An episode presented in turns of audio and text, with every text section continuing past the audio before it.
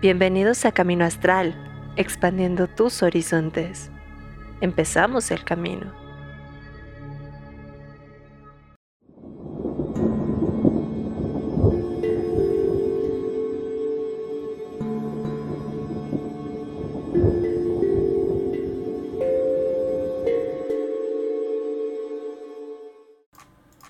Y amigos de Camino Astral, ya estamos en vivo todo color haciendo magia porque acabamos de entrar. ¡Pum! ¿Vieron qué rápido metimos a Morgano? Eso fue casi mágico cómo metimos a Morgano justo cuando comenzó el programa. Eso se llama eso, eso se llama en mi pueblo puntualidad inglesa. Lo siento, se me da. Qué bárbara, qué bárbara. Qué tino Una traigo bruja de- siempre llega a tiempo, ¿a poco no? Exacto. Exacto. Totalmente. Bueno, pues como ¿Cómo ven, esta semana estamos muy bien acompañados con Morgano. Hola, hola, ¿cómo están a todos? Gracias por invitarme nuevamente. No, gracias a ti por estar con nosotros. Gracias a ti También por estar acá. Está aquí con nosotros Carly. ¡Oli! Toda estresada. Exacto, porque aparte estaba con el estrés a todo lo que da. Y uh, le mandamos un saludote acá porque anda malita. Este.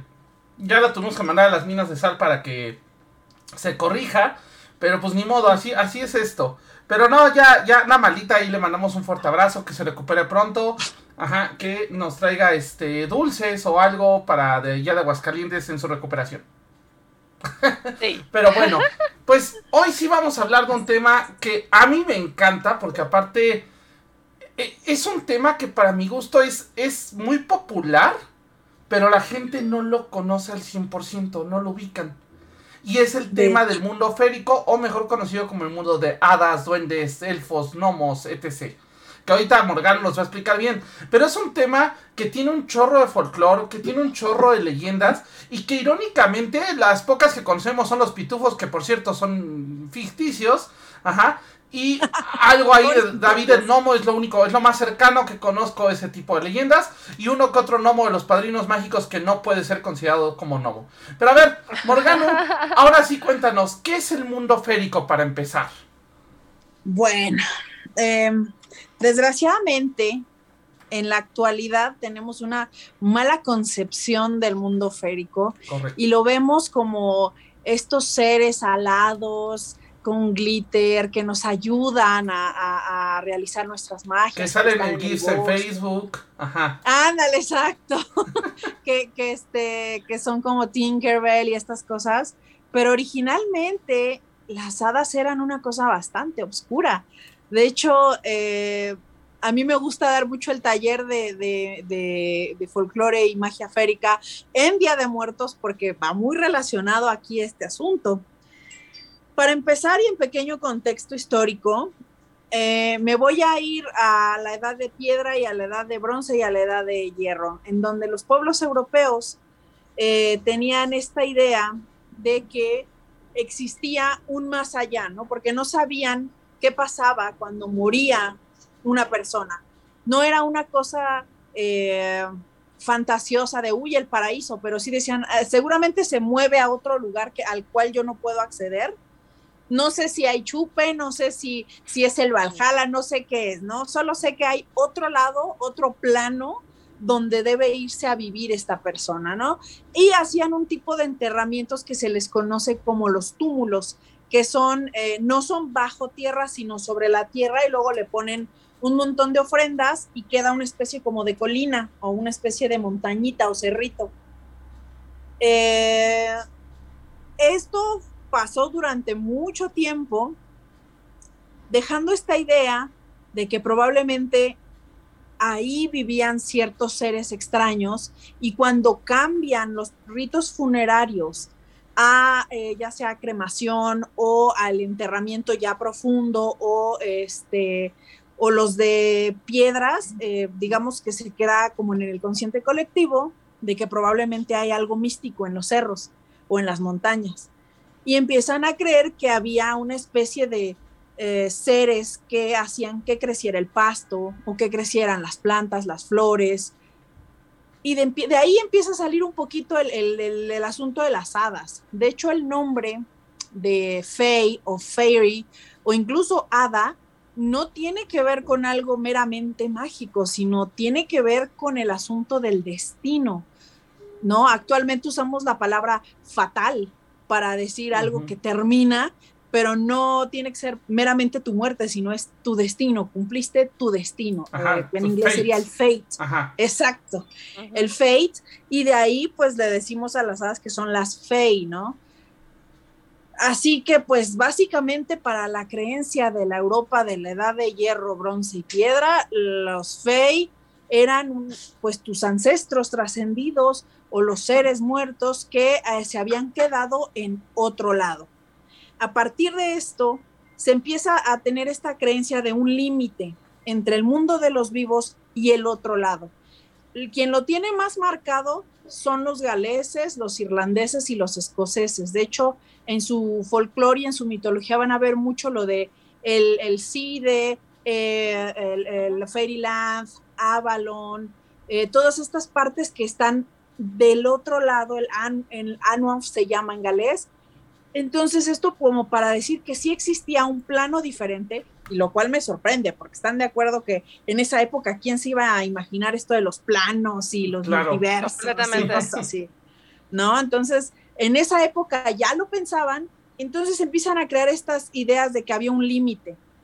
El límite podía ser marcado con piedras, como en el caso de Stonehenge, cuando mucha gente vio Stonehenge, a pesar de que los creadores de ello tenían una idea de para qué iba a servir, la demás gente le empezó a dar como esta connotación mística. Entonces se creía que si tú te metías a Stonehenge o a algún círculo de piedra, probablemente estabas cruzando o estabas muy cerca del otro lado. Eh, los círculos de hadas, estos eh, crecimientos de hongos que salen así como en redondito, pues bueno, ya sabemos que es por lo micelial y todas estas cosas que se que empiezan a crecer como en forma de círculo, eh, pero para ellos era como mágico, ¿no? Todo lo que yo sé que está pasando y que estoy observando que, que, sucede, como el crecimiento de las plantas, sé que es alguien que no puedo ver, entonces debe vivir en otro plano. Entonces los límites eran muy importantes. Eh, los lugares de en medio, ¿no? Estar en medio del día y de la noche, eh, estar entre un sendero y el otro, ¿no? Para ellos era muy importante. Sí, los cruces de caminos, exactamente. Aparte justo los círculos, ¿no? O sea, las piedras bruja, que son a, nivel naturaleza, ¿no? Que, que, generan estos círculos muy exactos, que dicen, no, es que esto no, esto no puede hacerse por la naturaleza naturalmente, ¿no? O sea, seguro fue creado por algo, ¿no? No, y aparte, bueno, si, tú vas a la marquesa, digo, no nos vayamos tan lejos, y digo, a, a mí me ha pasado en dos lugares. En la marquesa hay cosas que parecieran como lugares en donde tú puedes sentarte y va a, ver, va a salir un en cualquier momento, ¿no? Y, por ejemplo, en Japón me pasó, hay una zona que se llama Kamakura. Y en Kamakura a mí me pasó que había círculos formados de manera natural. Y ojo, por ejemplo, templos dentro de círculos formados en cavernas, en cosas que pareciera que estaban hechas para ser habitadas de alguna manera, ¿no? Wow, sí. Te digo que está, la naturaleza nos marca cosas y nosotros somos bien buenos para ponerle historia. Sí, Entonces, la explicación es buenísima. Y de hecho, lo que, lo que dice Carly sobre las hackstones, que son estas que tienen el hoyito, eran creencias bien arraigadas de que probablemente si tú tenías una hackstone, así se llama hack por la vieja, este, podías eh, tener una especie de second sight o, de, de, segunda vista para poder ver al otro lado, al otro mundo. O también los fondos de botella eran muy populares para, para ver hadas. Yo eso los veo cada fin de semana. ¿Mande? Eso se ven cada fin de semana, ajá. sí, claro, con una copa de absenta. Oye, pero, también era, era como conocido que también tenías que tener cuidado, ¿no? Porque si un hada veía que tú la veías, te podía dejar ciego, ¿no? Bueno, no estoy segura, pero cuéntanos. sí, de hecho, sí, el, el mundo férico, te digo que no es nada de lo que tenemos entendido ahora. El mundo férico es muy cruel. Realmente eh, se tiene demasiado moral, ¿no? sí, bueno, de eh, hecho. es que yo he leído, perdón, perdón que te interrumpa, Morgano, mucho de estos cuentos, por ejemplo, los hermanos Dream. Digo, Disney los, los pinta bien bonitos, pero hay unos finales que dices, ¡au! O sea, hasta sentí cruel, ¿no?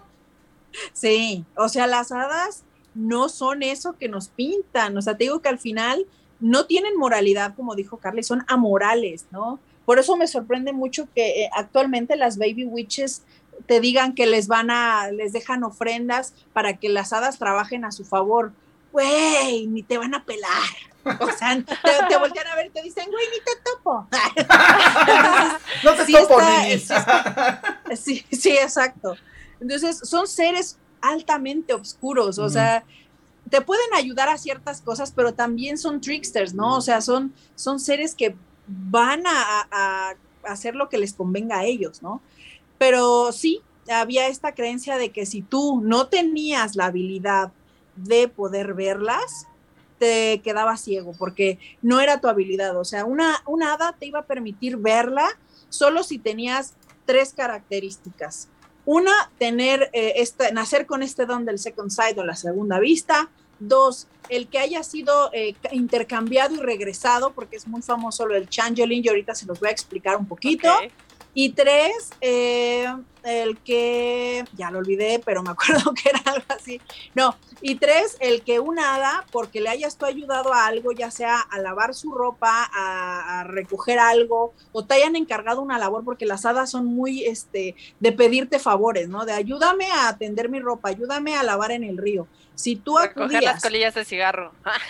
Casi. Yo con eso yo me hice, pero la verdad es que soy de las personas que sí sí tengo mucha habilidad con las hadas. O sea, tengo de hecho el nombre específico, no invito a cualquiera, ¿no? O sea, yo ya conozco las mías, pero son bien lindas. O sea, conmigo siempre han sido lindas. Yo sé que no tengo que pasar esa parte de la moralidad, pero cuando me han querido, o sea, cuando alguna persona que conozco que me ha tratado mal y que realmente es porque, pues no sé, es algo injusto, uta, ellas los hacen trizas, de verdad, así.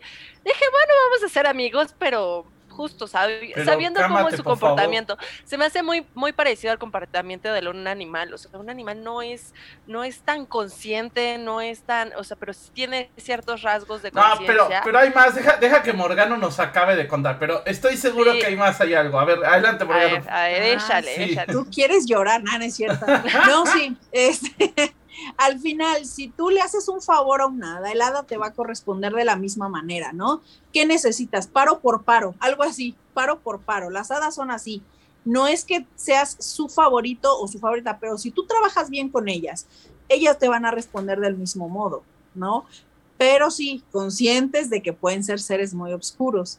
Hay una versión de un este, folclorista de nombre Claude de Coté Claude Lecoté está bien denso porque él, además de lo que ya conocemos de las hadas como nuestros eh, ancestros trascendidos o como los seres mágicos que hacían crecer las plantas, porque mi idea eh, o lo que yo siempre quise explicar fue que probablemente eh, los ancestros veían que crecían las plantas, pero estaban pensando, no sé, en las células, en los electrones, y no sabían cómo explicarlo y le dijeron hadas, ¿no?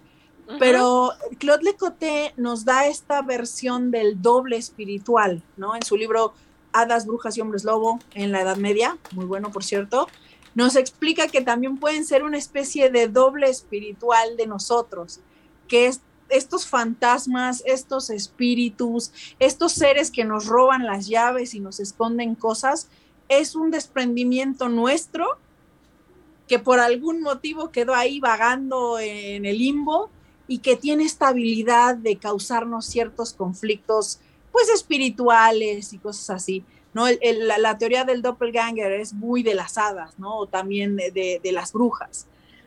Entonces, no sé, si esta teoría es acertada, podría decirse que estamos trabajando con nosotros mismos al trabajar con hadas, pero en otro nivel algo que la brujería del cerco hace mucho, ¿no? El, llegar a un trance estático para que puedas llegar a un nivel elevado de conciencia, pero al tú tener un doppelganger, probablemente ni cuenta te des que estás en ese nivel y estás haciendo magias raras por ahí y ni quien se dé cuenta, ¿no? igual y tú te estás mandando a ti misma a hacer un mandado, ¿no? De fréate ese cuate porque mm, me mató mis plantas o algo así. Entonces, esta teoría de Claude de Coté me parece muy exacta y muy este, acertada. Me gusta combinar todas las versiones porque al final el mundo férico se fue llenando, como que tenemos una bolsa de tantas cosas a las que ya les dimos la explicación o la acepción de hada, ¿no? O sea, si son los dobles, si son fantasmas, si son espíritus, si son muertos, si son este, las células y los electrones y los protones que no vemos, ¿no? Eh, a la gente de, de, la antigüedad, sobre todo en el medievo, cuando veían que crecía una planta que no había sido sembrada, por ejemplo, las que se plantan por esporas, para ellos eso era sumamente mágico, ¿no? O si te enfermabas, era como, güey, este, creo que un elfo me atacó y, tengo cosas raras, ¿no? ¿Cómo poder explicar una enfermedad eh, transmisible, lo que sería ahorita un virus, pero poniéndole el nombre de elfo? Una enfermedad que había que a la gente le empezaban a crecer, digo, era una cosa pues por falta de higiene, pero le empezaban a crecer hongos en ciertas partes del cuerpo y era como de ya te atacó un, un duende, ya te atacó un troll, ya te atacó un algo, ¿no? Sí, y, de hecho usaban a, las figuras féricas más feas, ¿no? Te atacó un troll, o te atacó un goblin, o te atacó los más feitos para que te explicara que tenías como psoriasis o hongos o lo que fuera.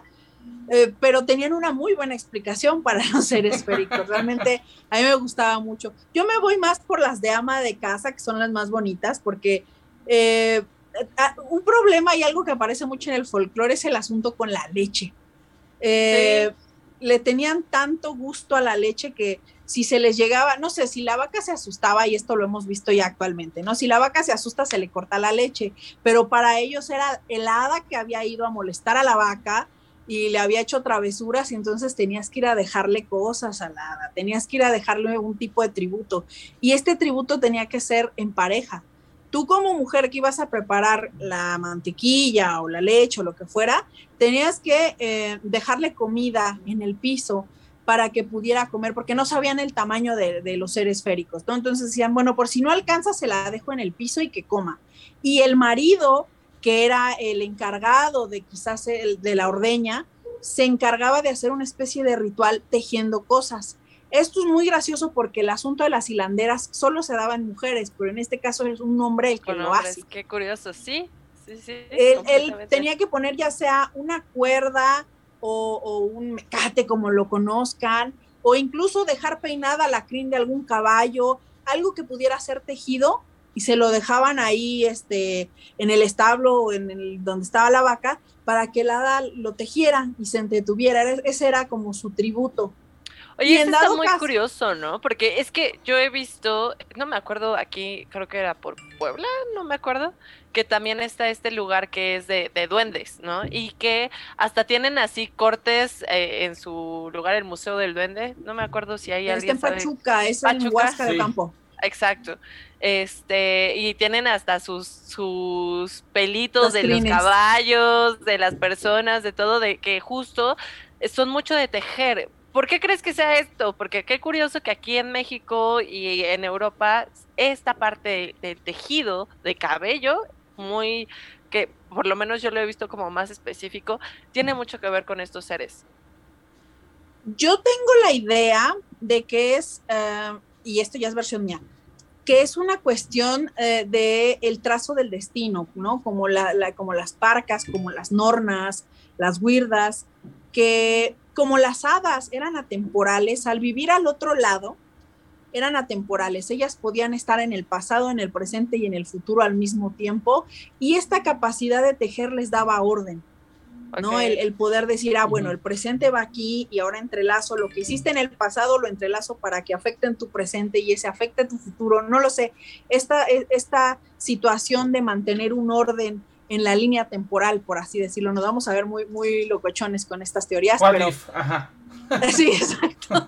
Pero en general, como que todo, ¿no? O sea, toda, toda la, la, este, el folclore férico, sí es demasiado locochón en general. Oye, Morgano, por acá tenemos una pregunta de Leo Darkrow que dice, ¿qué hay de la leyenda? Me parece que es irlandesa, en la que una secuestra a una persona y cuando vuelven sus familiares están seguros de que no es su familia original. Ah, bueno, esto es parte de lo que les decía del changeling. El changeling, perdón que use mucho anglicismo aquí, pero es que así lo encuentras en los libros y, podría decirle el intercambio o el cambiadero de niños. Eh, esta parte que les contaba de Claude Lecoté de los dobles espirituales también se iba hacia el lado físico, ¿no? Se tenía la idea ve que probablemente las hadas tenían que traer a sus hijos al plano terrenal para que fueran alimentados por este asunto de la leche, lo que les decía que les gusta mucho la leche. Entonces tenían que traerse a sus pequeños a ser nutridos aquí en la tierra y después regresarlos al mundo férico. A veces pasaba que se encariñaban con el niño mortal que se llevaban y otras veces este ya no lo regresaban, ¿no? Entonces era complicado, pero llegó a pasar en, en varias ocasiones y sobre todo en Irlanda que eh, se cambiaban a adultos y esto era muy, muy, muy, muy difícil. Mujeres para dar leche, ¿no? Justo. Sí, mujeres para dar leche. Hay un caso eh, que incluso lo pueden encontrar en esta serie que se llama Lore y que incluso hay un podcast, eh, que es el caso de Bridget Cleary. Bridget Cleary era una mujer que fue acusada de brujería o de ser un hada o de ser un ser férico porque su esposo lo acusaba de no ser eh, su verdadera esposa, ¿no? Que fue intercambiada por, por las hadas y le causaron, bueno, el, caso es muy fuerte, le causaron hasta la muerte a la pobre mujer por esto.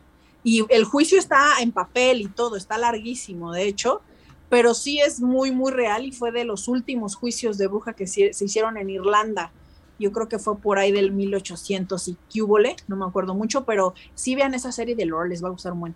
Este, y es parte del changeling, ¿no? En este caso, esta mujer no estaba amamantando ni nada, sencillamente fue como, eh, me la quise robar porque ella era una persona muy amable con las hadas. Según lo que cuentan, ella pasaba mucho por un, eh, un vado que era medio peligrosón porque ella era comerciante, pero en ese vado ella siempre dejaba un, tributo, saludaba las plantas y así este tipo de cosas y le gustó a las hadas y el rey de las hadas y estas cosas y se la llevan y traen otra persona según el esposo de, de Bridget Clearly.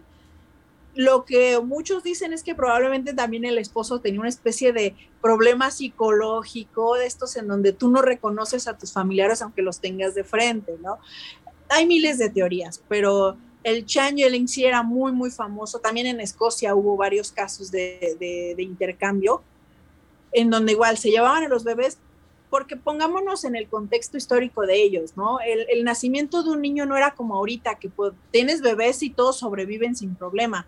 Allá el que naciera un bebé era como el milagro, pero aguantemos uno o dos años a ver si sobrevive. Si la libra, ajá. Exacto. Entonces, el mayor daño era las hadas. Ajá. Yo aquí tengo una duda, porque tú ahorita hablaste de algo bien importante, el rey de las hadas.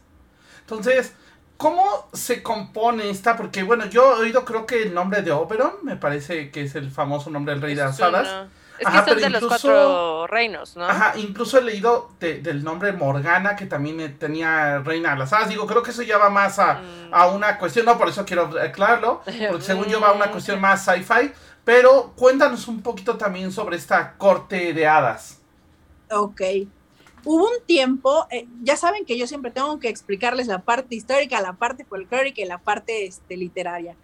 Hubo un tiempo en el que el tema de las hadas fue tan popular en Europa, sobre todo en los pueblos este, eh, de, de, origen celta, que incluso la literatura pasa esta tradición y la gente de la monarquía se emboba con el tema. ¿No? Les encanta mucho esto de, de, las hadas, de ir al bosque, de encontrar cosas. Como ellos no salían mucho, se quedaban en las villas, ellos no conocían realmente el entorno y no, no, no entendían, ¿no? Es como nosotros ahorita que vivimos en ciudad y nos hablan de un chaneque o de algún ser raro, no vamos a entender porque no vivimos en el campo, no, nos, no notamos estos sonidos que hacen los árboles, que parecen pasitos, no sé, los reyes tampoco lo hacían, la gente de la nobleza no entendía esa parte y ellos empezaron a pedir a, sus juglares que cantaran cosas sobre, sobre eh, hadas, pero querían que hubiera niveles, ¿no? Jerarquías. No vamos a tener hadas en el mismo nivel que los campesinos, claro que no. Vamos a generar una monarquía en donde el rey de las hadas y la corte celestial de hadas y las nueve hermanas de Arturo, porque hay una versión que en donde tiene nueve hermanas, eh, para poder justificar que nosotros también funcionamos como funciona el otro lado, ¿no? Entonces, a partir de ahí se le dio una función como patriarcal al rey de las hadas. No niego que hubiese un jefe tribal férico, porque en esas culturas sí estaba muy marcado el patriarcado, era el que decidía y el que organizaba, pero no era meramente un rey, sino lo vería yo más como un jefe tribal, que era el que se encargaba de administrar ciertas cosas. En, el caso de Morgana, eso ya fue muy parte de la literatura. Eh, se cree que al, digamos que al morir Arturo, el, primer texto que la menciona dice que son nueve mujeres las que van a llevar a Arturo hacia Avalon. Avalon, de nuevo, es este lugar límite entre la vida y la muerte. Eh, no se menciona como Morgana como tal, sino eh, se habla de ella como el, hada argante o mm. como el hada plateada o el hada luminosa. De argante fue cambiando a Ana y luego eh, la quisieron mezclar con Morrigan y terminó en Morgana. Entonces fue un rollo ahí muy raro, pero decían que estos personajes de la literatura tenían esta capacidad no de hacer magia como tal, sino nada más ayudar a, trascender al, al otro lado. Por eso es que aparece esto de, del rey de las hadas y estas cosas. Pero en las nieblas de Avalon es muy bonito el que se mencione esta parte porque te hablan mucho de cómo funciona el tiempo, cómo te puedes perder en el mundo de las hadas, cómo funciona el lugar de desgobierno. Yo por eso digo que es, no es tan bonito. Si tú te pierdes en el mundo de las hadas, te va a cargar el payaso, yo creo que unos 10 años y cuando regreses pasaron 5 minutos. Eh, allá la gente está loca y echa bailes, es como ir a un fiestón bien loco, no es tan, tan placentero como parece.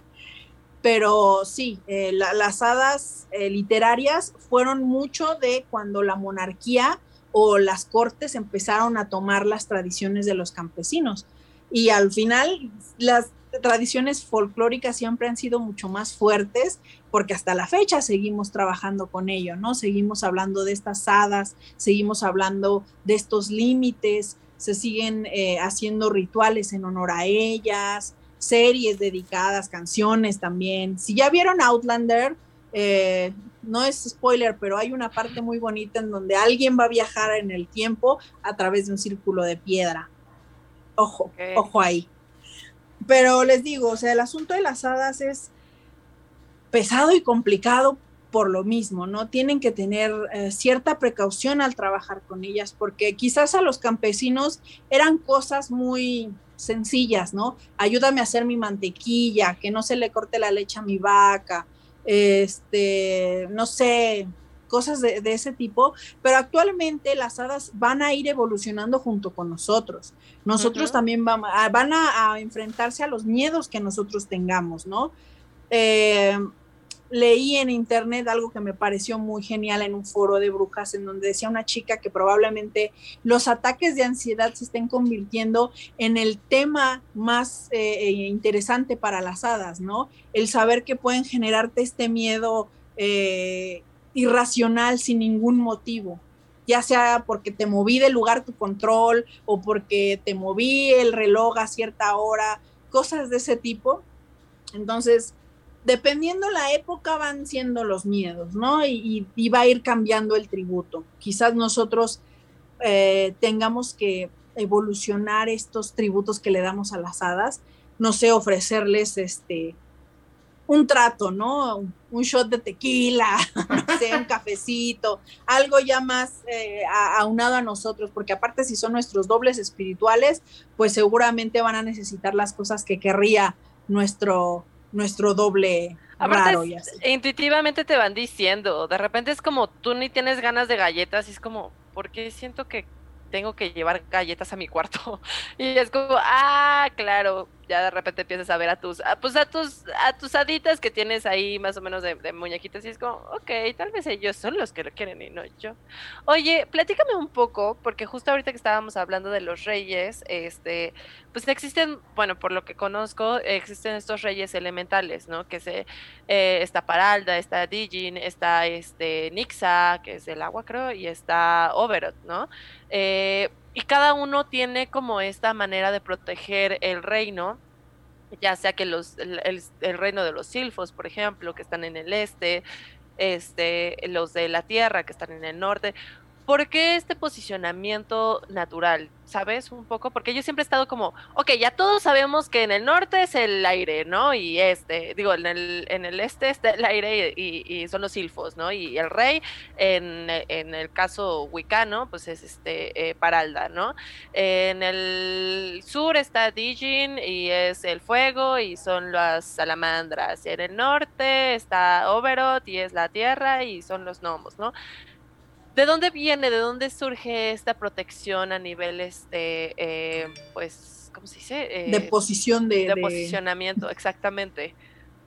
Realmente esto ya es poquito moderno porque ah, no había como tal que existieran, no sé, como en, ciertos eh, puntos cardinales, no había un, un acomodamiento así. Realmente las hadas eran seres que vivían porque podían, ¿no? Como les decía, en el caso de las hadas, a diferencia de las brujas, las brujas sobrenaturales, no las, las, las hechiceras, eran seres supernaturales y un hada era un ser natural, pertenecía al entorno, no lo estamos viendo como algo fuera de nuestro, de nuestro nivel. Entonces, al nosotros ver crepitar las fogatas o al nosotros ver cómo se mueve el agua de cierta forma que hasta te hipnotiza, aplicábamos la de hadas. Sí, son hadas, seguro. Segurísimo, ajá. Segurísimo, son hadas. Y se les empezó a dar esta acepción de elementales, pero eh, esta, eh, ya estos reinos y estas eh, coordenadas y correspondencias tan específicas son de corrientes esotéricas desde, te estoy diciendo, de los años 70. Sí, sí. ¿no? Es, es muy moderno esta onda tratando de darle esa jerarquía, ¿no? Sobre todo las tradiciones como la wicana, que sí son muy jerarcas, necesitaban dar un orden y poner un posicionamiento para poder realizar sus rituales con cierta estructura, ¿no? Hay, ah, vemos quienes nos encanta el desgobierno y invocamos en el baño y terminamos en la sala, pero en el caso de, estas corrientes sí, sí es como más por jerarquía y por el orden, no es que exista un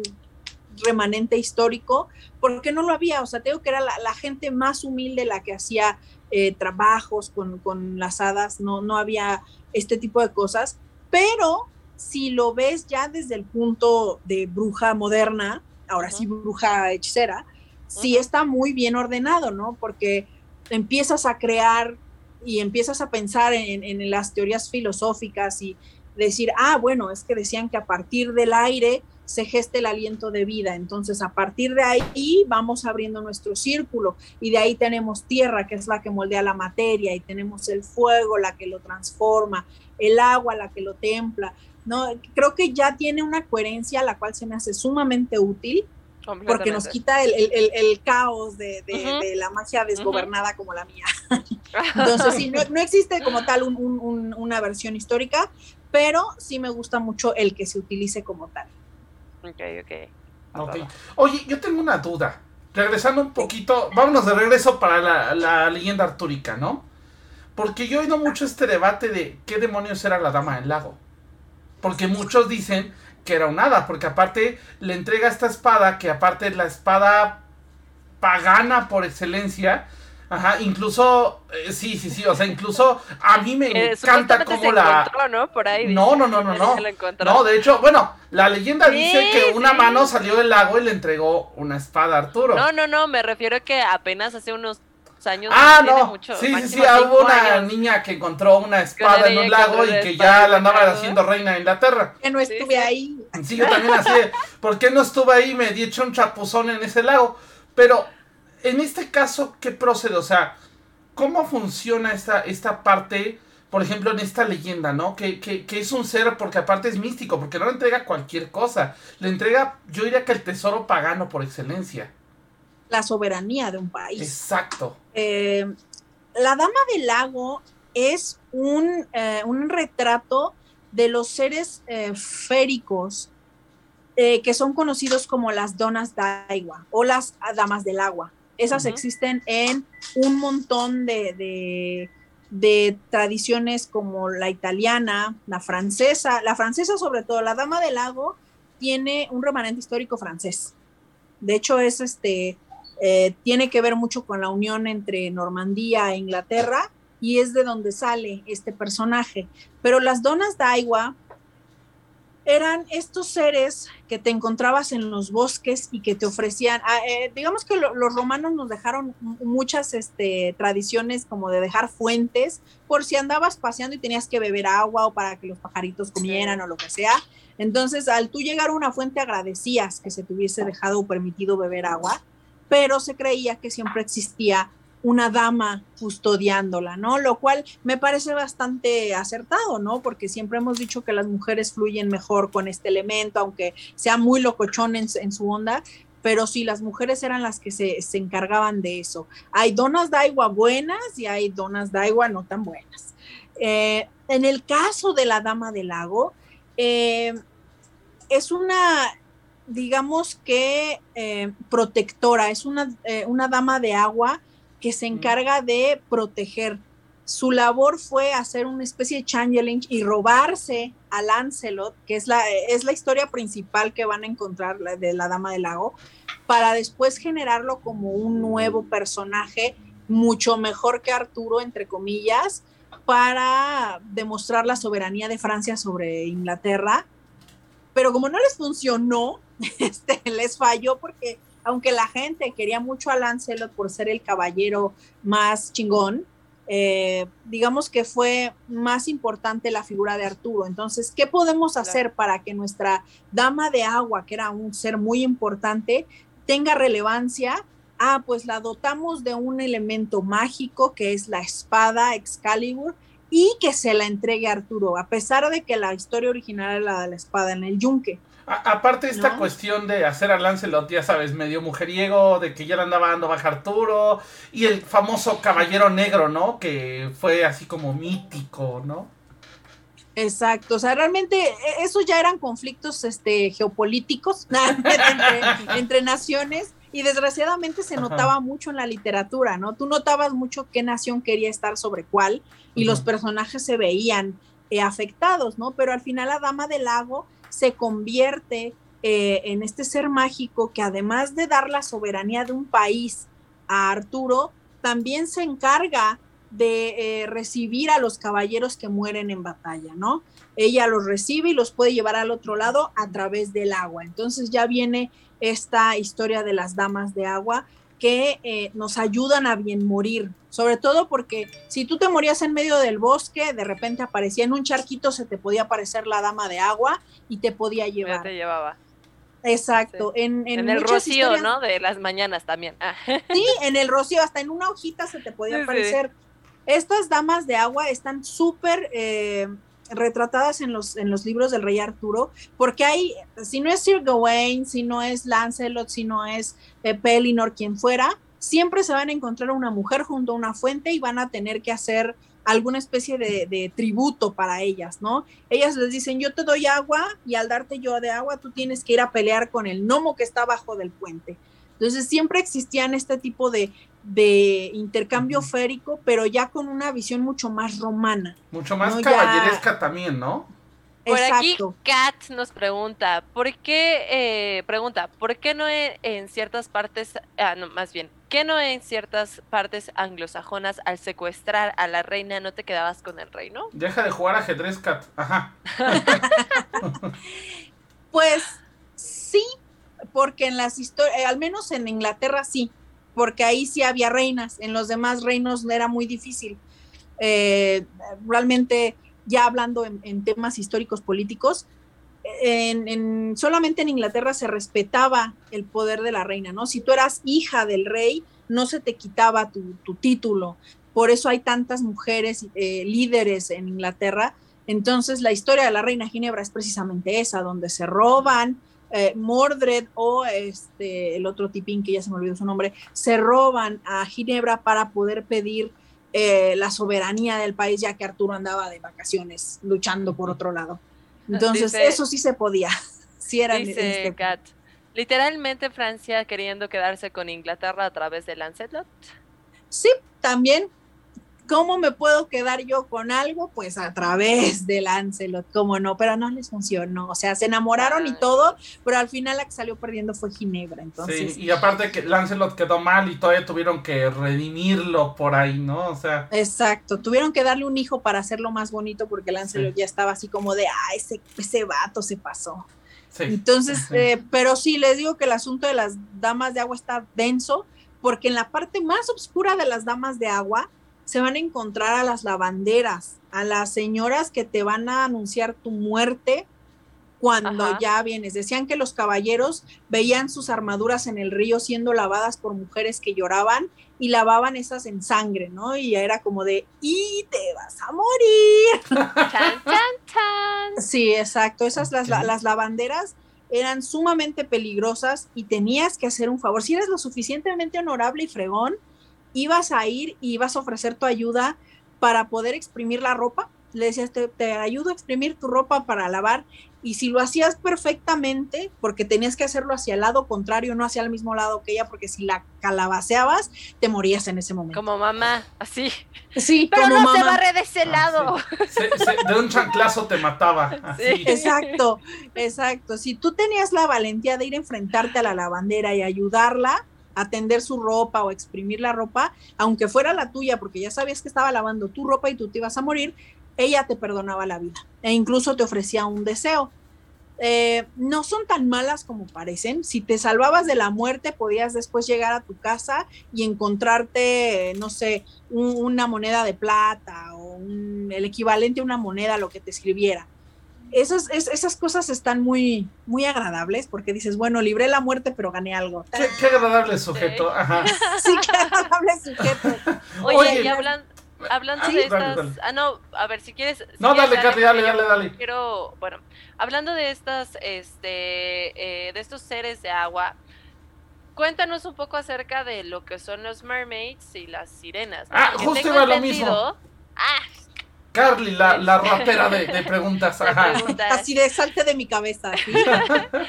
no, o sea, porque tengo entendido que estaban como estos dos tipos de sirenas que nosotros en México no sé cómo se podrían decir mermaids. Eh, es que hay un, sí hay un tipo de sirenas en Veracruz, pero no son las mismas, ¿no? O sea, no son las, la, o sea, son parecidas a la leyenda, pero no es la misma que manejaban sobre todo para ingleses y franceses con esta cuestión de los barcos pirata. Mucho tenía que ver con el océano Atlántico, ¿no? Sí. O sea, toda esta parte de las sirenas, de las mermaids, de, eh, de estos seres también que, que, no se habla tanto, ¿no? A veces eh, cuando hablamos del reino eh, férico, generalmente son solo hadas, gnomos, elfos y ya, ¿no?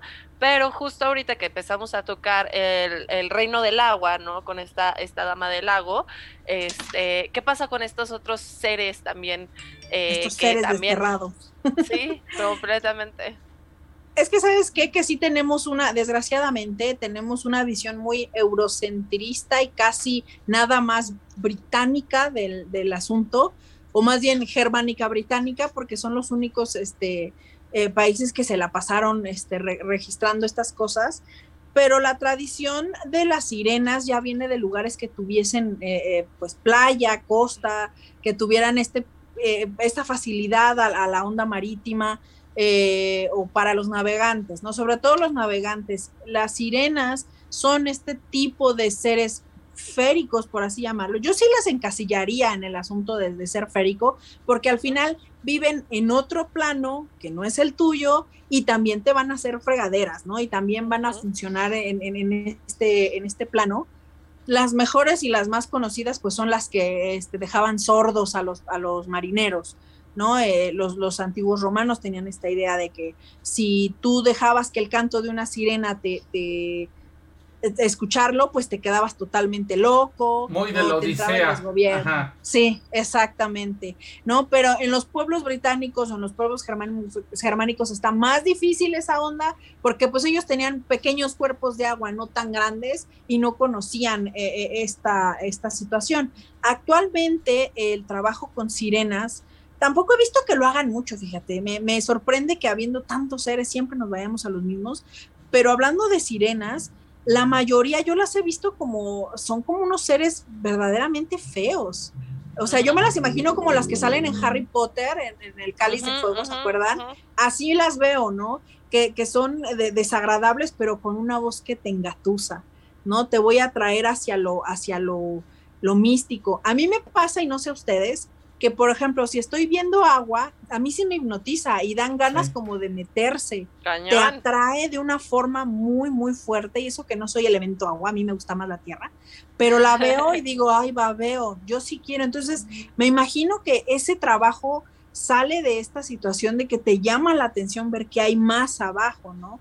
Y encontrar todos estos seres tan eh, extraños y, los que viven en la super profundidad del océano que todavía no hemos ni terminado de, conocer creo que son una, una fuente de trabajo ancestral bien cañona. O sea, si yo trabajara con sirenas, me encantaría poder entrar a este nivel tan bajo. Da miedo. Lo he intentado, dan mucho miedo. Pero no se acuerdan que incluso salió un documental bastante bien hecho de Discovery Channel. Sí, de la sirena. Ahí que muchos lo han tratado de batir, pero... Ah, te lo voy a mandar, te lo voy a mandar. Búscalo como sirenas. Está muy, muy, muy bien hecho. Muy súper bien documentado. Hasta que al final te dicen que es falso y tú lloras. Es como... Ah. Todos lloramos al final de ese documental. Y digo, no, no te escuché, no es falso. Te digo, al final tenemos No, pero de hecho no, no ha logrado decir si es falso o no, ¿eh? Según yo sí, sí lo pusieron. Oye, dice Kat que si nos dices, eh, definitivamente, ajá, si nos hablas un poco de las Selkies, que también me parece que eran, eran como foca, o sea, como mujeres focas, y también estaban las mujeres pájaro, pato. Hay de todo, de hecho ya se puso de moda de nuevo el hombre pájaro, ¿han visto? ¡Qué horror! Este, esas ya son las opciones más modernas, ¿no? Las silkies y las mujeres pájaro y todo esto ya son más enfocados hacia la bruja que hacia la hacia el hada, perdón. Porque al menos aquí en México eh, y me acuerdo mucho de Paula Klug, porque ella es la que cuenta mucho esta historia de las mujeres pájaro, de que se quitan las patas y se ponen otras y hacen estas cosas. Eso sí está todavía muy arraigado, eh, sí. Eh, eso sí está muy arraigado aquí, pero también tiene una tradición bastante este, europea, a pesar de lo que, espero que no me esté escuchando y no me quiera matar, verdaderamente muchas de nuestras tradiciones todavía tienen mucho remanente europeo, o sea, no le podemos quitar el asunto de que nos colonizaron y pues de ahí tenemos estas cosas. Pero las silkis, eh, digo, al final son una clasificación, no, son, no es que tengan una actividad diferente a las otras hadas, ¿no? Todo es dependiendo tu zona, dependiendo eh, tus necesidades y tu lugar geográfico es cómo va a funcionar la helada, ¿no? O sea, tienen clasificaciones del tipo que tú quieras, con los miles de nombres que tú quieras, pero al final cada una va a fungir como algo, ¿no? O sea, nosotros podemos hablar de sirenas y también podemos hablar de damas de agua o cualquier tipo de... Y amigos de Camino Astral, muchas gracias por habernos escuchado en este programa. Desgraciadamente este programa quedó cortado por el tema de que nos dio el sismo justamente el momento de estar transmitiendo. Entonces tuvimos que cortar el programa. Corté esa parte porque yo sé que para nosotros es muy molesto escuchar la alerta sísmica. Entonces corté esa parte para que ustedes no tengan que sufrir con ella. Entonces nada más para comentarles que pronto tenemos justamente a Morgano en la segunda parte de este programa. Agradecerles que estuvieron con nosotros y recordarles que como cada martes nos vemos a las 8 y los miércoles a las 7 para Brujas del Caldero. Muchísimas gracias, esto fue Camino Astral y nos vemos la próxima semana. Por hoy hemos terminado.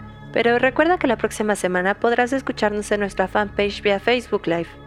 Camino Astral, expandiendo tus horizontes.